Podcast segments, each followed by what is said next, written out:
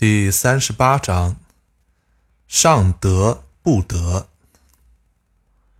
上德不德，是以有德；下德不失德，是以无德。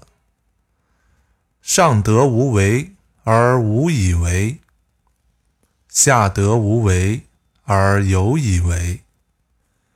上人为之而无以为。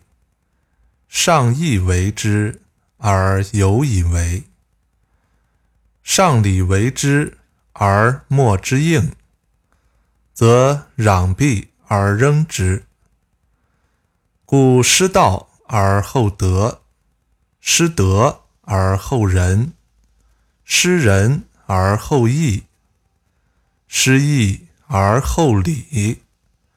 夫礼者，忠信之薄。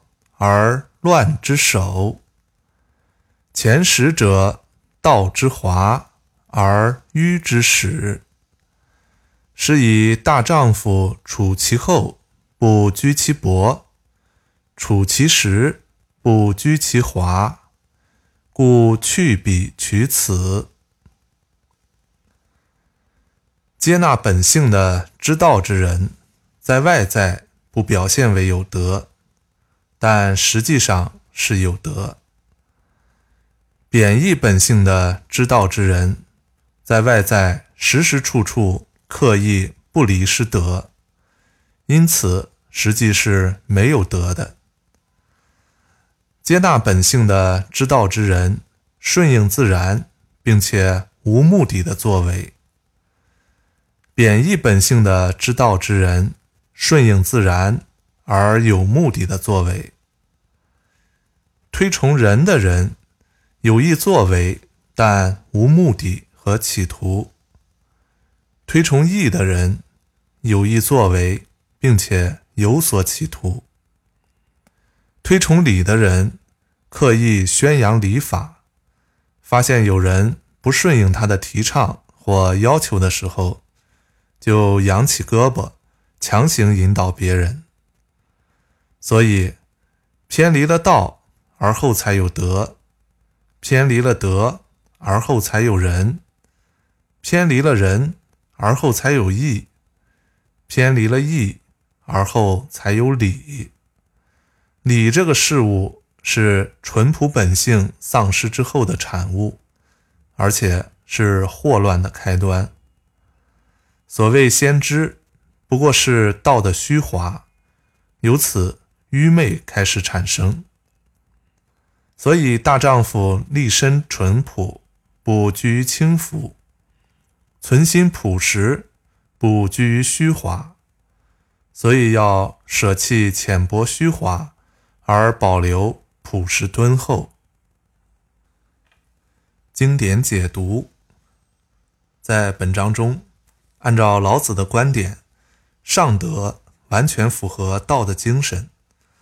在《道德经》中提到的孔德、常德、玄德，指的都是上德；下德是有以为的无为，抱有一定的功利性目的，是不完全合乎道的。道和德属于无为法，仁义礼属于有为法。道德仁义礼形成了。高低不同的五个层次，或者说是五种境界。其中上德是最高标准，合乎道；其次是下德，失道则沦为下德；失德而后仁，仁已经属于有为法；失仁而后义，失义而后礼，都属于有为法范围内的变化。老子认为，有德者。不追求形式上的德，一切顺应天性；无德者喜欢追求形式上的德，喜欢人为的刻意作为。仁义礼三者都是刻意作为的表现，而且刻意的程度逐层增加。老子是不提倡这样做的，所以他说：“失道而后德，失德而后仁，失仁而后义。”失义而后礼，对于礼，老子认为它是人心不够淳朴的表现，是社会动乱的祸首，所以他主张摒弃薄和华，恢复厚和实。在本章的最后，老子还使用了“大丈夫”这个词，并且认为大丈夫处其厚，不居其薄；处其实，不居其华。